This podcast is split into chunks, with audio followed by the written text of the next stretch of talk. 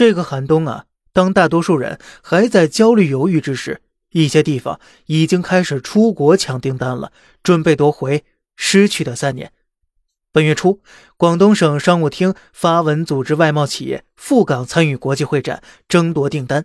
十一月下旬，佛山经贸代表团奔赴欧洲开展交流活动。浙江则是在近日组织一万家企业赶赴境外参加经贸活动，横跨欧洲、东亚、东盟等区域。苏州则组织数百人的大型招商团赶赴欧洲开展工作。过去各大省市的主动动作空间并不大，大量财力、人力、物力都耗在口罩上了，经济被放在次要位置。二零二二年初，我们一度将增速目标定为百分之五点五，然而实际前三季度增速仅为百分之三。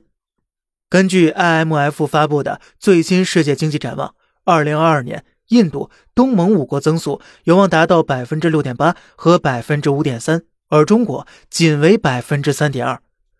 除了个别家里有矿的能源大省靠着卖资源赚得盆满钵满之外，大多数地方都是不可避免的受到波及。